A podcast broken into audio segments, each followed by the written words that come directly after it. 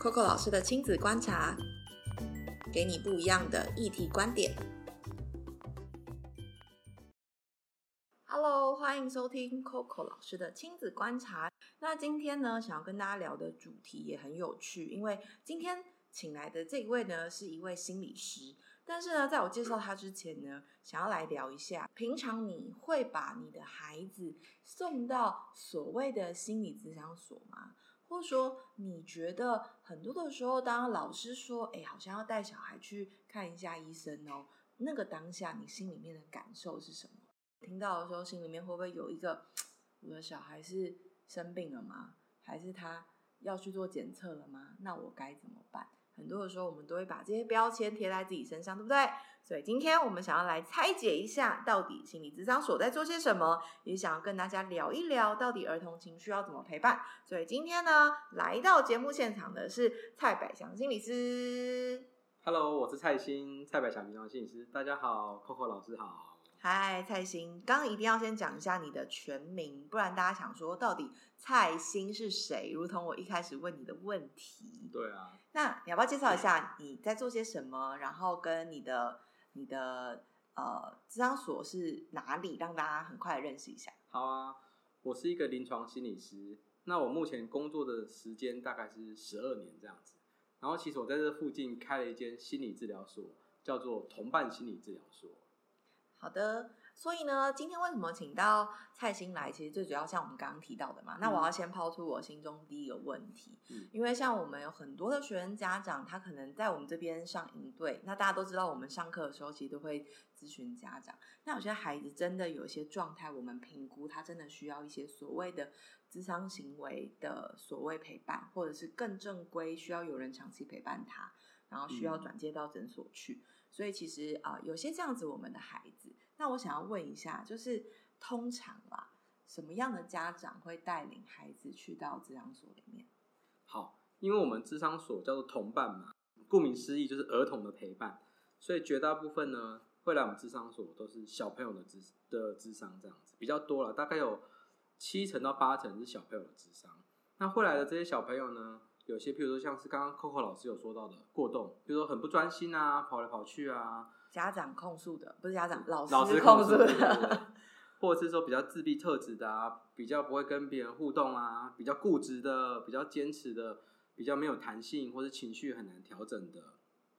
那最后呢，还有一类型呢，就是比较多问题行为的，譬如说可能比较大，会这个偷东西啊，或者是说就不回家啊。还有最近家长很担心的这个网络用很多啊，沉迷手机等等等等的这些，大部分都是会来到我们这边孩子的状况这样子。嗯，我觉得这些状况很有趣哦，因为听起来好像跟不管他是不是有特殊状况的孩子，这些所谓的行为在很多孩子身上都会发生。对啊，嗯，可是其实刚刚蔡琴有提到，就是会带孩子去，其实某部分是第一家长可能不知道该怎么办，嗯，找不到原因。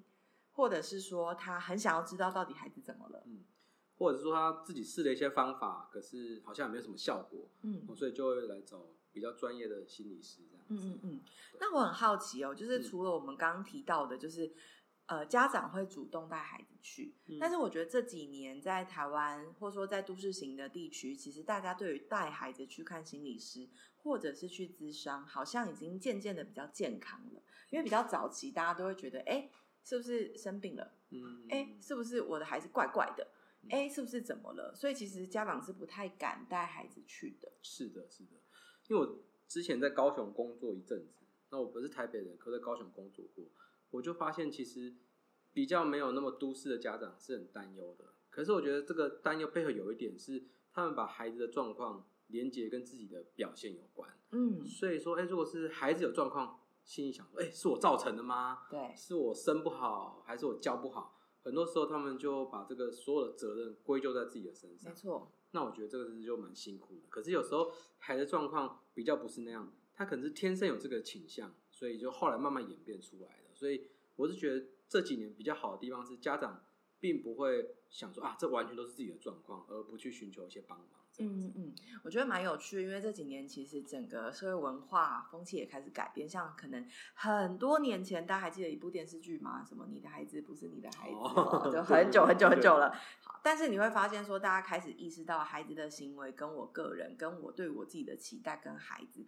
他本身不是一个绝对的连接。嗯可是困境是什么？困境就是我们还是会隐性的想要去连接自己。嗯，对啊，嗯说的蛮好，很好的观察。所以隐性的连接自己，就会回到你们的咨商所比较是希望是除了孩子来咨询以外，有一部分的时间是做亲子咨询，对不对？对啊，因为其实很多时候孩子的状况跟家长本身跟他的沟通啊，还有家长自己的状况是有关的，所以很多时候我们都会希望跟家长聊聊他自己啊，说不定家长自己聊一聊自己疗愈了自己的时候呢，跟孩子的互动也会比较融洽，也比较好处理孩子的情绪。嗯，所以很多的时候，其实家长很害怕，有时候我都很好奇，就是你到底是害怕你被贴标签，还是你的孩 子被贴标签？对对啊，对对对，是是是。然后很多的时候，那个标签，我觉得那个压力可能不只是来自于环境，有时候可能会来自于长辈啊，嗯或者是来自于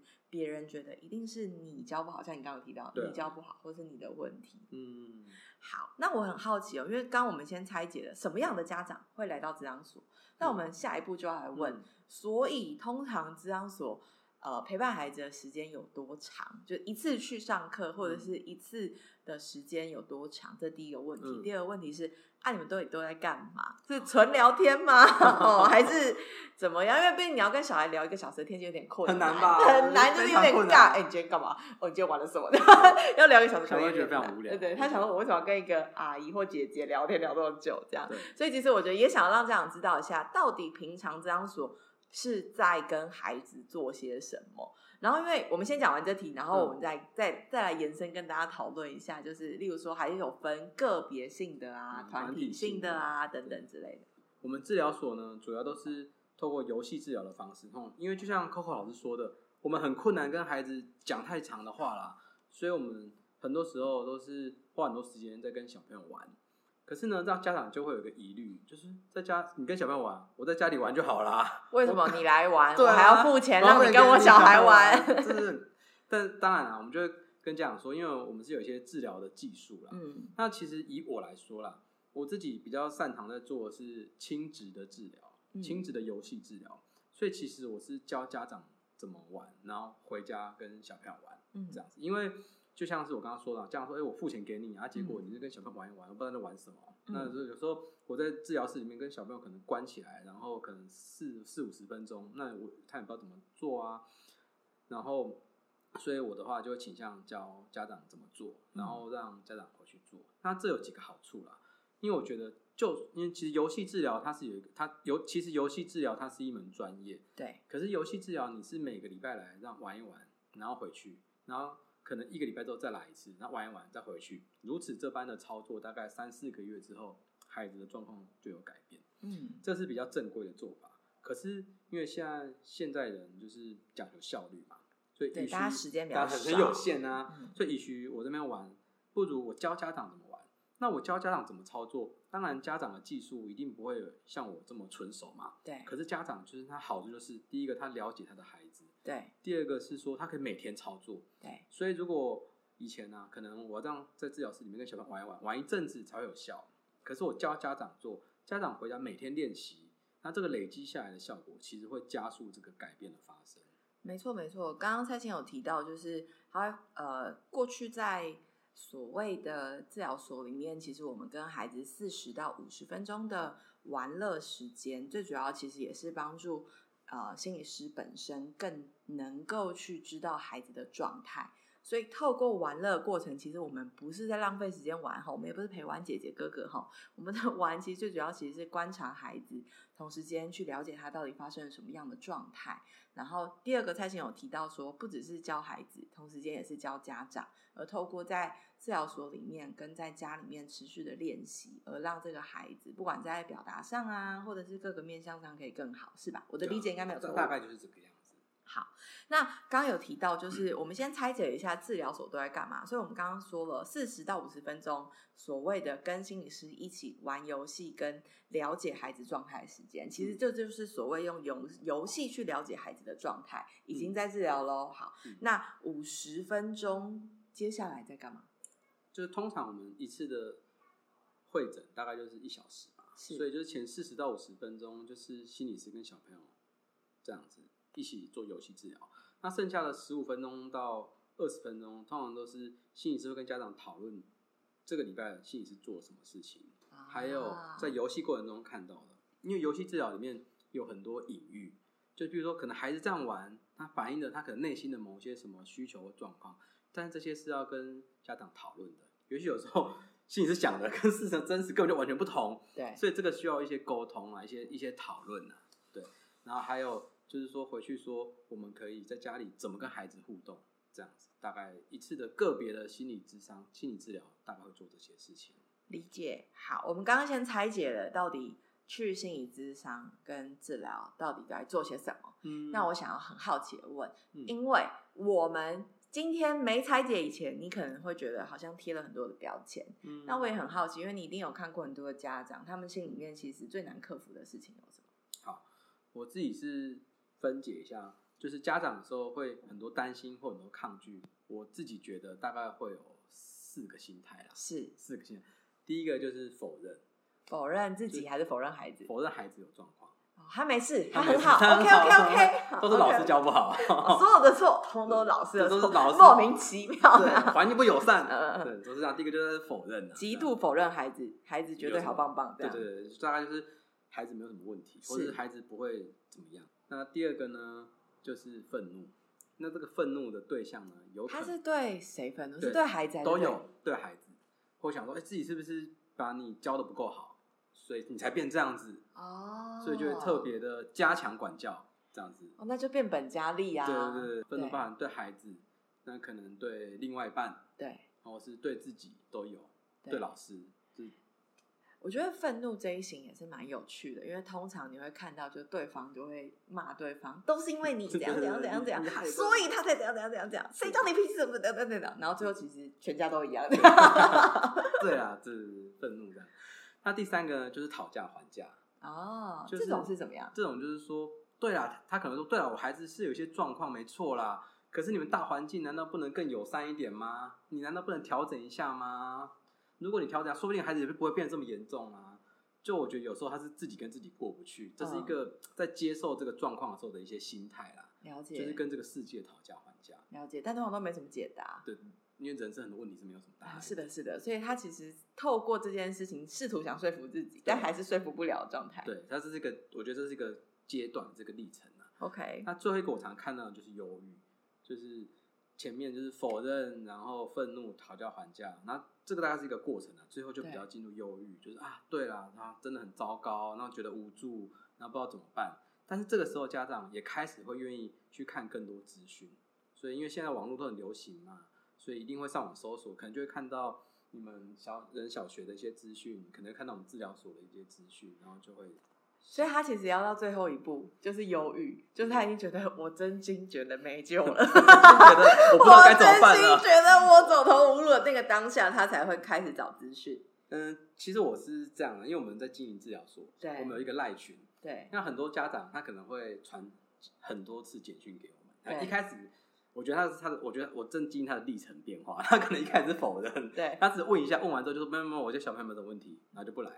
然后再下次来呢，可能就是比较讨价还价，或者比较生气，那是不是怎样怎样怎样？所以是不是怎对对对样怎样怎样？对对。那当然，我们都就是承接这些家长的状况嘛，所以当他这个历程走的差不多的时候，我觉得他们就会开始来。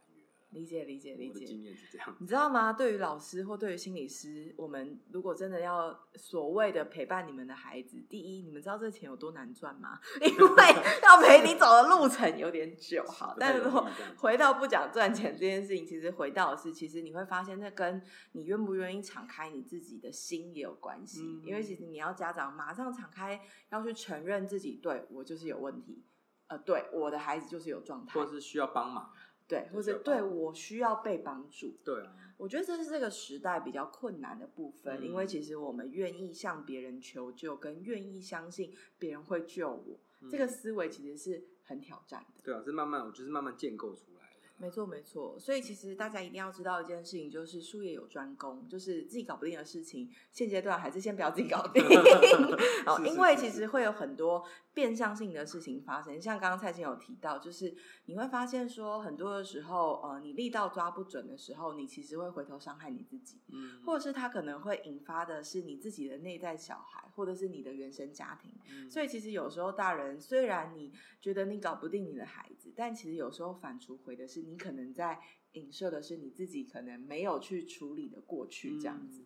对啊，这观察蛮好的，好，所以回过头来，我们拆解了这张所在干嘛？我们也大概拆解了你可能没有办法踏入的原因。嗯那下一步我们就要来讲，因为其实不管是我们或蔡信，我们遇到最多孩子的状态都是情绪相关的议题。嗯是，那如果我们要分类孩子的情绪啊，跟他们在情绪卡观点，可能会是什么样的状态？嗯我自己在 这样看一看，我觉得还有一些学者参考一些学者架构，大概会把孩子的状况分成四种类型。那这四种类型，它有时候是会同时 double 在一起，就同时 double 出现的哦。那第一种就是对外发泄型哦，就是说你可以很明显的观察到他的呃不好的行为变多了，譬如说出现愤怒啊、骂人啊、打架啊等等的攻击行为，然后尖叫啊、狂吼啊之类。这个就是我们治疗所常常会听到的声音。通常出现打架、愤怒、尖叫、骂人这些很大动作的动作的状态，其实会是家长第一瞬间最不知道该怎么解决的，而且也是最容易被观察到的。因为他太外 显了，马上看 到他就在打人啊，不然怎么办？对，他就在狂叫啊，他倒在地上像我不是肯德基一样啊，这样子叫这样子。对，这是这是第一种类第一型，种类型。嗯那第二种类型就是内向退缩型的，就譬如说很安静啊，然后很被动啊，情绪低落、很难过，一直哭啊，没有自信啊。你让他讲话就讲不出来啊，让他站起来就全身发抖啊，嗯嗯这种比较嗯内向退缩型，情绪紧张的这一类的这样子。所以第二种内向退缩，其实也很像是他其实因为不知道该怎么表达，有一种孩子可能会长期就是他很难融入一个团体，会比较内向这样很。容易退缩的这样子的孩子。OK，内向退缩型。那第三种呢？第三种就是自我防御类型的，自我防御就譬如说他不太愿意讲出真心话，嗯他跟人家互动的时候好像就是有一个保护罩的这种感觉。嗯譬如说他比较会嗯、呃欺骗啊、撒谎啊、逃避啊、逃避他一些责任啊、等等等等。嗯，所以他延伸型其实就会是，例如说他想要逃避他的责任，所以有逃家、逃学等等相关的状况。因为有些孩子他不愿意去上学，或者是想要逃离家里面，其实都有一些他不想要讲的话，嗯但不代表他没想法。对啊，很多时候只是不告诉你而已，这样子。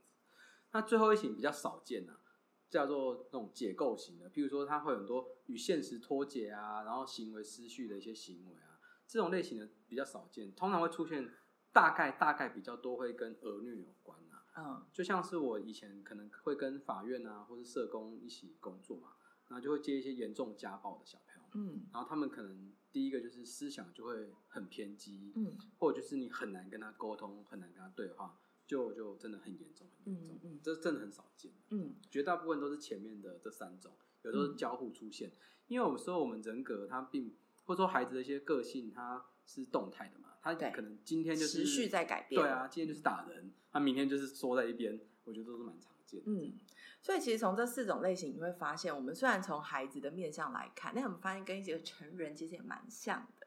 好，但成人可能会他的大脑有更空严重啊，要么就是极端化的，对对要么就是哎、诶他可能藏的很好，但他的隐性可能其实是这四种的交交互的交错发生这样子。嗯对啊，所以其实你会发现哦，今天我们在谈儿童跟所谓的亲子比较呃年纪小一点点就嗯开始进到智商或者是心理师，我觉得这也是很有趣的事情哦。就是很多人都会有个疑惑，就是他这么小有需要吗？嗯，他这么小懂吗？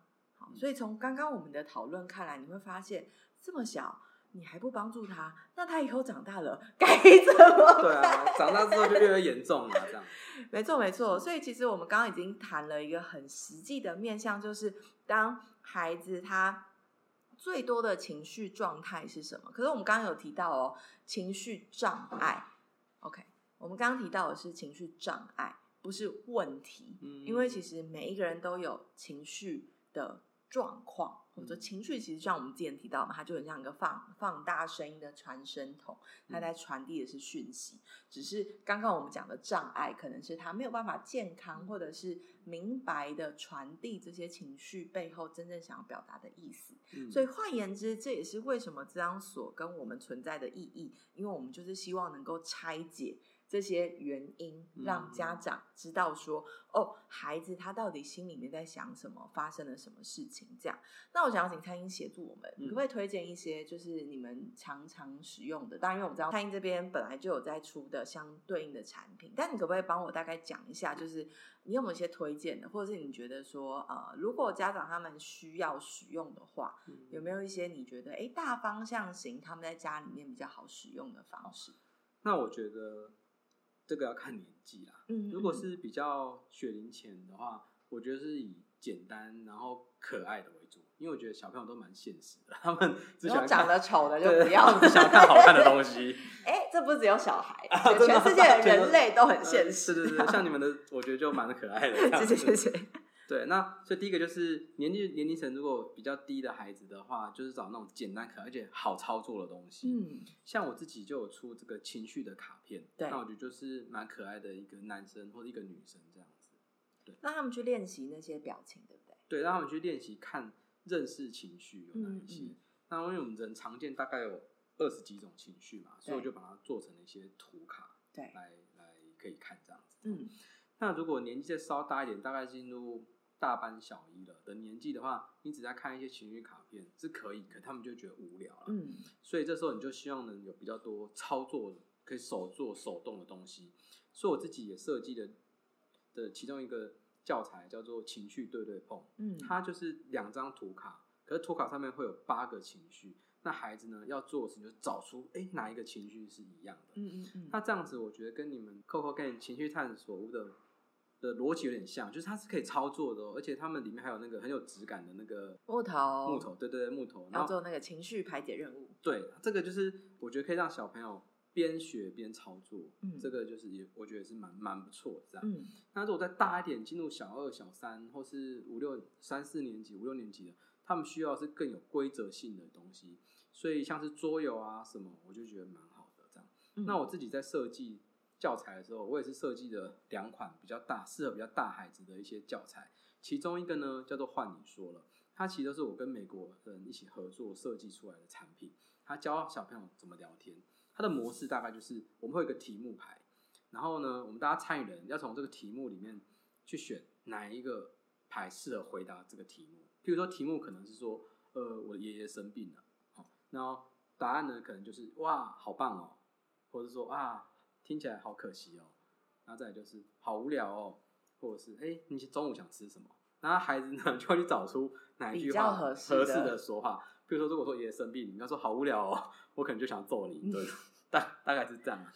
理解。所以刚刚其实蔡琴有提到几几种几款不一样的呃所谓的游戏，如果我们整理一下，你看第一款其实小林的孩子比较多都是在帮助他们去辨识情绪，嗯。因为特别是如果有被诊断出有相对应不同状态的孩子的话，他们在观察呃别人的这个能力会比较稍显弱一些。嗯所以需要一些相对应的辅具来协助他，让他可以更清楚的知道状况。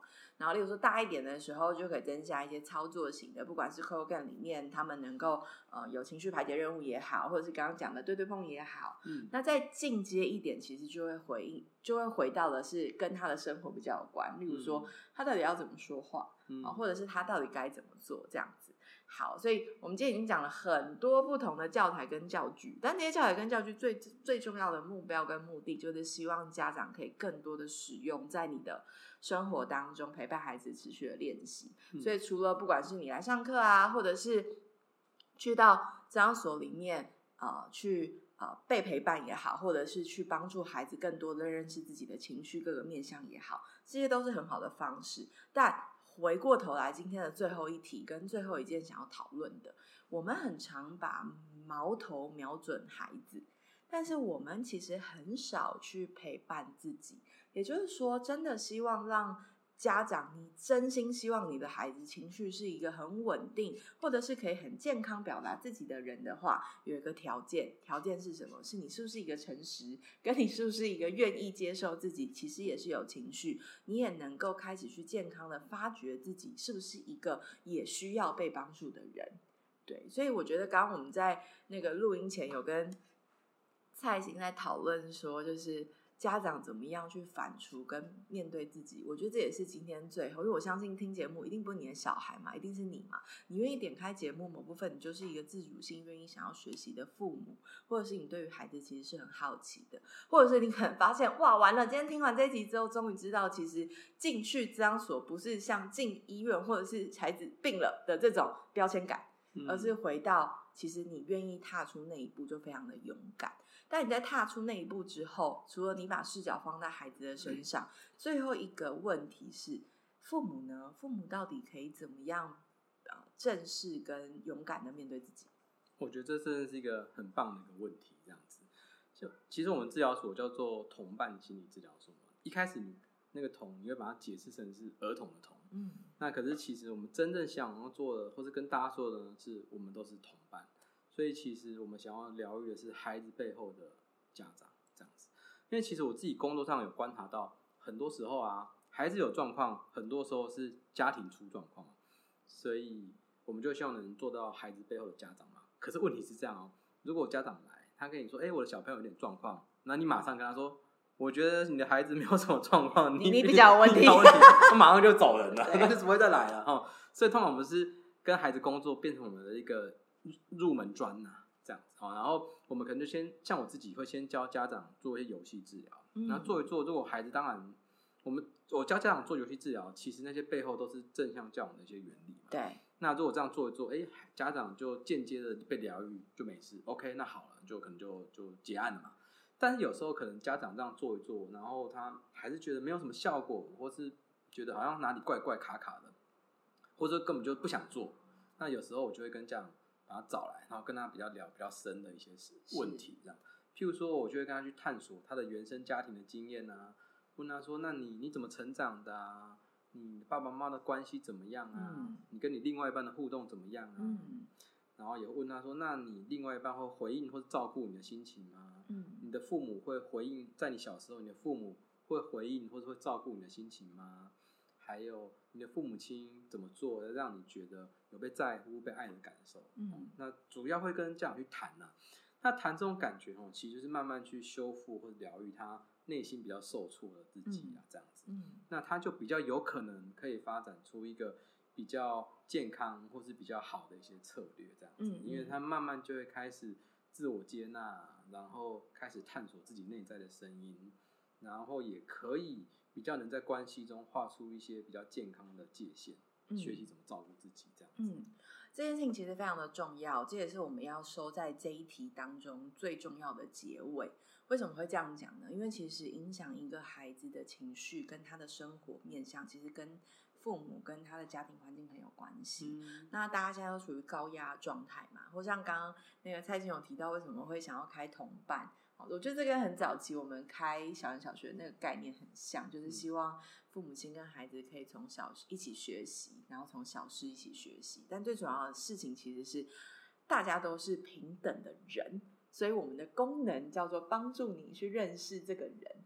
可是很多的时候，我们都会用上下的关系去看你跟孩子，所以我比你大。所以你要听我的，或者我比你懂，但其实并不是。可能某部分你的孩子也在教你一些事，那些事就刚如同你提到的，蔡英提到说，你过去你在被爱的时候有被满足过吗？那个满足不一定是你的亲密关系，可能是你的父母，可能是你过去的生活的状态。这第一个，那你理不理解你想要被爱的感觉，跟你想要被爱的方式是什么？对啊，那所以才能表达。没错，方式这样子。没错，所以如果一个父母他可能自己都不知道他喜欢被爱的方式是什么，嗯，那可能他爱孩子的方式，对啊，也是有点卡卡的这样子。没错，所以其实呃，踏入治疗所最重要的目标跟目的，不是要完成治疗孩子，而是修复你的孩子，跟你以及帮助你们都成为一个更好的人。嗯，以此为目标跟迈进。